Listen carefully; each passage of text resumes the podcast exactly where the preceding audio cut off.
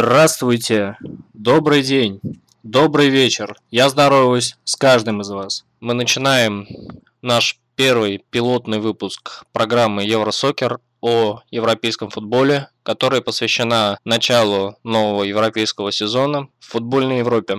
Он начался, конечно же, не вчера, конечно же, не сегодня. Он начался с матча на Суперкубок Германии, в котором встречались Мюнхенская Бавария и Дортмундская Боруссия. Это был повтор финального матча Лиги Чемпионов. Вчера в матче за Суперкубок Франции встречались между собой Пари Сен-Жермен и Бордо. Этот матч проводился не во Франции, а в Габоне. Давней традицией стало в чемпионатах многих европейских стран проводить матчи за Суперкубок не в самой стране, а в различных странах мира. В частности, Суперкубок Италии очень долгое время проводился в Китае, в Пекине, на национальном стадионе, который носит красивое название «Птичье гнездо». Финал Суперкубка Франции прошел в африканском Габоне на стадионе Стад де Ангонже, что находится в Габоне, в городе Либревиль. И команды ПСЖ Бордо. Вот такое превью сегодняшнего выпуска частности, рассказал все, что будет в этом выпуске. Также мы поговорим немного о стартующей Бундеслиге и стартующей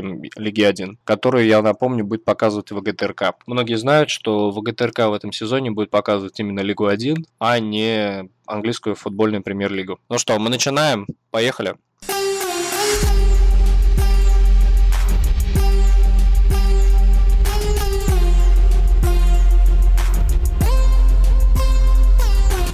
Ну что, а начнем мы с Бундеслиги, в частности, с Германии и того, той ситуации, которая предваряла матч за Суперкубок Германии и предваряла старт чемпионата. В Мюнхенскую Баварию пришел новый тренер. Им стал Пеп Гвардиола, приход которого был анонсирован задолго до его прихода, в частности, когда были полуфиналы Лиги Чемпионов. До прошлого сезона команду возглавлял Юб Хайнкинс. Последним местом работы Пепа Гвардиолы была каталонская Барселона, в которой он работал в позапрошлом сезоне. И весь этот сезон Пеп думал, куда же ему пойти. Манчестер Юнайтед, Челси, Манчестер Сити. И в конце концов Пеп определился. Он выбрал Мюнхенскую Баварию.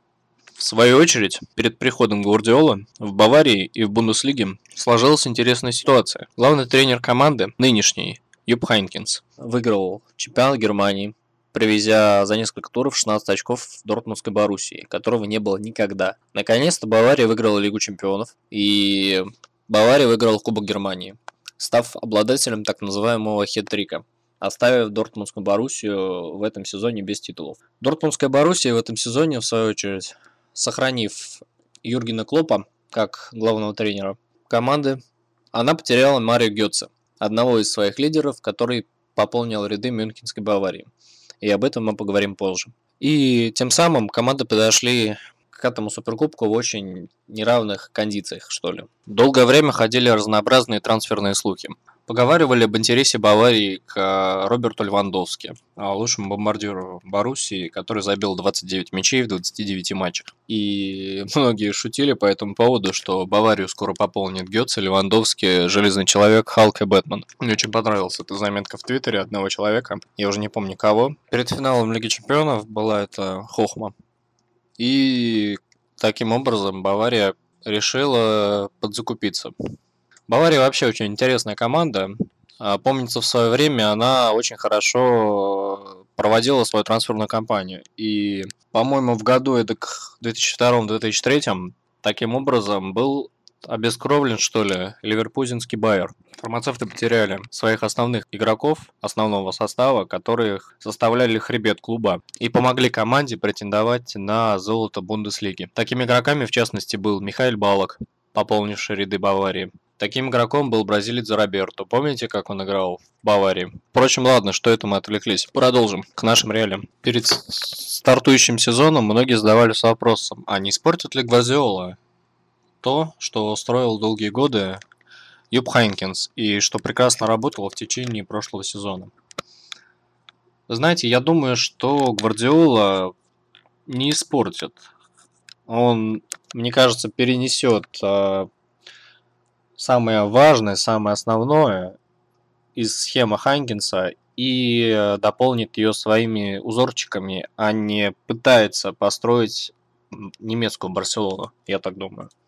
Ну что, перейдем к Дортмундской Боруссии. Что-то я заговорился о мюнхенцах. И в довершении компанию Марио Гетце и Пепа Гвардиоли составит Ян Кирхов и Митчел Вайзер. Талантливые немецкие игроки, которые, возможно, раскроются в Мюнхенской Баварии, а может и не раскроются. Боруссия очень интересный клуб. В этом сезоне трансферный бюджет Дортмундской Боруссии составил 65 миллионов евро. И э, Дортмунд уже закупился довольно неплохо. А также трансферный бюджет пополнился энной суммой от продажи Марио Гетце в Баварию. И э, вполне себе нехилая трансферная кампания ввиду незначительных потерь, таких как а, Филиппе Сантана, Патрика Мовиела, и на фоне этого очень-очень солидные новички, такие как Генрих Мхитарян, главная покупка Дортмундской Боруссии и главная звезда Донецкого Шахтера из сборной Армении. Сократис Папастополос, перешедший из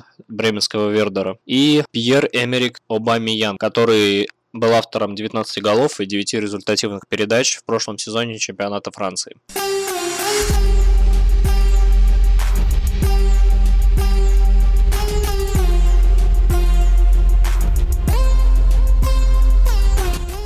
И настал день игры. В этом матче Юрген Клоп решил уповать на сыгранность состава и придержать новичков в запасе. Поэтому на поле не вышел Генрих Микитарян, получивший микротравму перед этим матчем. Однако оба других новичка, это Бамиян и Сократис, они вышли на замену. Абамиянг на 72-й, а Сократис на 88-й. И успели дебютировать в команде в первом официальном матче. В целом, Игра мне понравилась. Она была свежа с точки зрения атакующей мысли и силы обеих команд. Именно супер матч, супер в том плане, что Боруссия выставила свою проверенную временем команду. Причем сыграли они именно так, как любит главный тренер команды Юрген Клопп. И носились они, как будто у них в бутсах был устроен энерджайзер.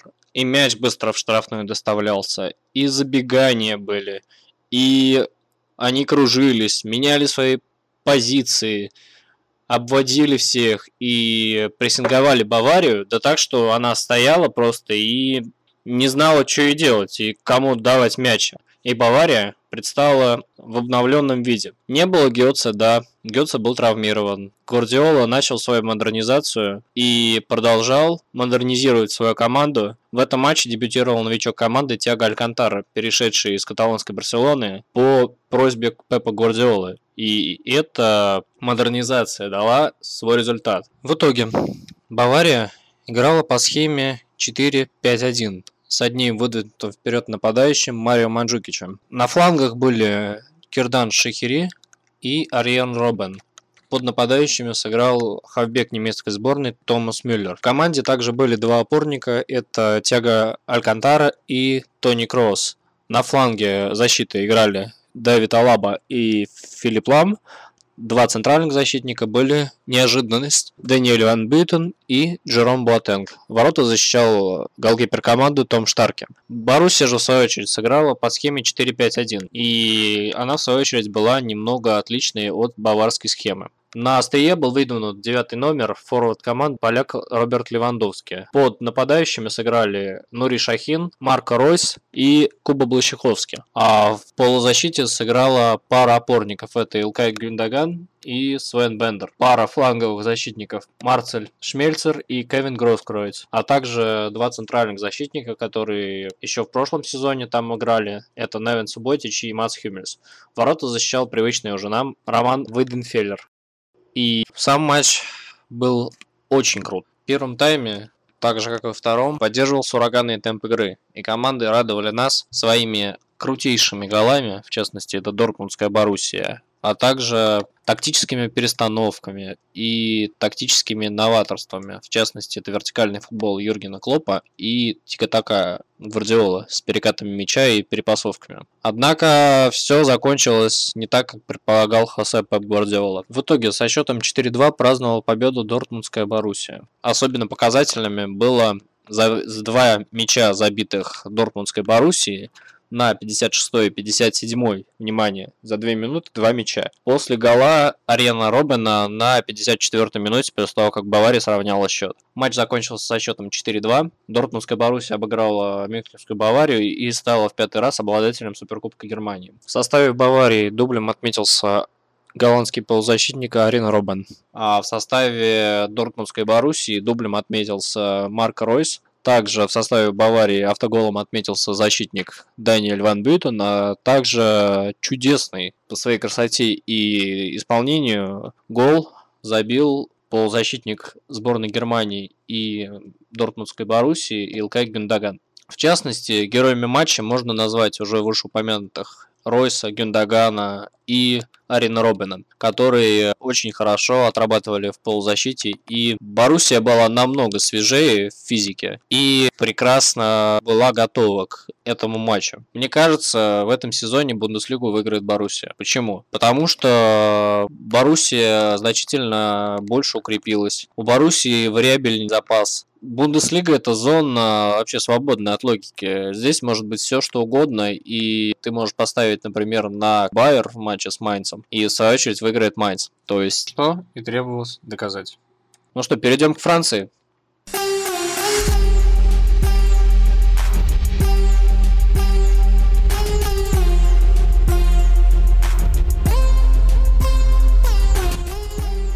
Чемпионат Франции. Веселый и беспощадный. Он стартует уже скоро. И вчера состоялся матч за Суперкубок Франции, в котором встретились Пари Сен-Жермен и Бордо. Эти обе команды подходили к финалу в разных кондициях. И прежде всего Пари Сен-Жермен подходил с новым тренером, которым стал Лоран Блан, известный игрок сборной Франции в прошлом, который тренировал Бордо три года с 2004 по 2007 год. И теперь он встречается с Бордо. Лоран Блан – везунчик. В этом сезоне он получил супер команду, в частности команду, в которой два супер нападающих. Это Златан Ибрагимович, который уже пообещал Лорану Блану по некоторым источникам остаться в чемпионате и не переходить в Реал. Куда его звали? Вслед за тренером Карло Анчелоти. Хотя, зная характер Златана, все может еще поменяться и Эдинсон Кавани. Кавани пила ПСЖ недавно. Прежде всего, жжет Наполе, жжет президент Наполи Аурелио де Лаурентис, который продал форварда по супер райской цене благодаря чему Наполе может жить припеваючи. И Рафаэль Бенитус, тренер команды, перешний может усиливать состав команды до бесконечности. И, в конце концов, усилился ПСЖ в этом сезоне очень нехило. Очень-очень-очень нехило. И вся эта банда подошла к сезону довольно круто. ПСЖ несколько ведущих игроков. В частности, Кавани и Маркиниос, новички ПСЖ. Французский форвард команды Жереми Менес был травмирован. А дисквалифицированы были у Бордо, это Бреше, Планю и Энрике. Травмированы также в составе Бордо были Фубер, Трауре и Бельон. Ролан и Диабате, в свою очередь, не набрали форму. В частности, перед этим матчем у многие задавались вопросом, как Лоран Блан построит э, игру с двумя одинаковыми, по сути, нападающими. Это Эдинсон Кавани и Златан Ибрагимович. Два типичных центр-форварда, которые будут играть в штрафной, забивать, и как он их совместит. Но, впрочем, это главная боль тренера. В итоге, а в составе ПСЖ со стартовых минут вышел новичок команды Лукас Моура, который отметился голевым пасом. Давайте поговорим о составе ПСЖ на этот матч. Ворота защищал итальянский кипер Сальваторе Сиригу. В защите играли Тиаго Сильва и Алекс Да Коста. В защитнике также были еще Кристоф Жалле и бразилец Максвелл, два защитника. Грегори Ван дер Виль остался в запасе, а также Мамаду Сако. Полузащитник защите в опорной зоне действовал бразильский итальянец Тиаго Мота, а также Блез Матюиди. Атакующую группу возглавляли Хавьер Пасторе и Эсекьель Лавесси, а также Лукас Моура. Также в составе команды присутствовал единственный центр-форвард, это Златан Ибрагимович. На замену в команде вышли по ходу этого матча Кингсли Коман, Марко Верати и Эрвен Онженда, которые заменили Тиагу Мота, Хавьера Пастора и Лависи соответственно. В составе Бордо, в свою очередь, э, было тоже интересный состав. Ворота Бордо защищал Седрик Карасо, в защите играли Людовик Сане, Максим Понже, бразилец Мариана и Андрей Биего Поко. В полузащите играли Анри Саве, Григорий Сертич и Ландри Нгемо. Атакующую группу полузащиты возглавляли Людовик Броньяк и переходом в два форварда. Это Николя Марис Беле и Ярослав Плашев. А на замену у Бордо вышли трое. Это Ади Сако, Жюси и Фахид Бен Халфала. В запасе остались Кевин Олимпа, Буедин Савич и Матье Шальме. Матч завершился победой Пари Сен-Жермен предсказуемой победой со счетом 2-1. Однако игра как многие утверждают, была равна. И Пари Сен-Жермен, в свою очередь, э, был близок. И я вам расскажу почему. Дело в том, что Бордо открыл счет. Бордо забило в первом тайме. И сделала это аквитанская команда довольно рано. На 38-й минуте отличился полузащитник команды, команды Анри Саве с голевой передачи Мориса Беле. И жерандисты повели в счете номером и пресекая всяческие атаки ПСЖ и останавливая их. Затем э, ПСЖ просто не знал, как ему играть, и игра выровнялась. Всем казалось, что Бордо доведет этот матч до победы. Однако не тут-то было. На 70-й где-то минуте в середине второго тайма Златан Ибрагимович забивает гол. Однако судья этот гол не засчитывает и ПСЖ как будто осеняет. Елки-палки. А 70-я минута идет. И матч уже заканчивается. Надо что-то делать. И ПСЖ выросли крылья. ПСЖ воспрянул. ПСЖ начал играть так, что Бордо уже не оставалось ничего, как судорожно отбиваться от атак, и ПСЖ начал просто втаптывать Бордо в газон и возить их. И, и все шло к тому, чтобы парижцы счет сравняли. Однако Бордо держался, но держался он ровно до того момента, как на 83-й минуте, благодаря шикарнейшему пасу Златана, забил Онженда. После чего игра выровнялась. И после подачи со штрафного и все закончилось поистине драматически. После подачи бразильского новичка команды со штрафного Лукаса Моуры в центр защиты Бордо а, спохватился удачно довольно защитник ПСЖ Алекс Дакоста, который выпрыгнул выше всех и поразил цель, а именно ворота Седрика Карасо, и э, ПСЖ выцарапал победу 2-1. На 95-й минуте это было. ПСЖ празднует победу в Суперкубке Франции. Как многие говорят, это было незаслуженно, так как у Бордо были все шансы выиграть, и игра была равна. Однако не будем судить победителей, и э, я все-таки соглашусь с теми, кто считает, что ПСЖ довольно крепкие нервы, и команда довольно умно и тактически грамотно сыграла на последних минутах и дожал соперника, обыграв их со счетом 2-1 и выиграв очередной кубок, присовокупив его к э, чемпионскому титулу.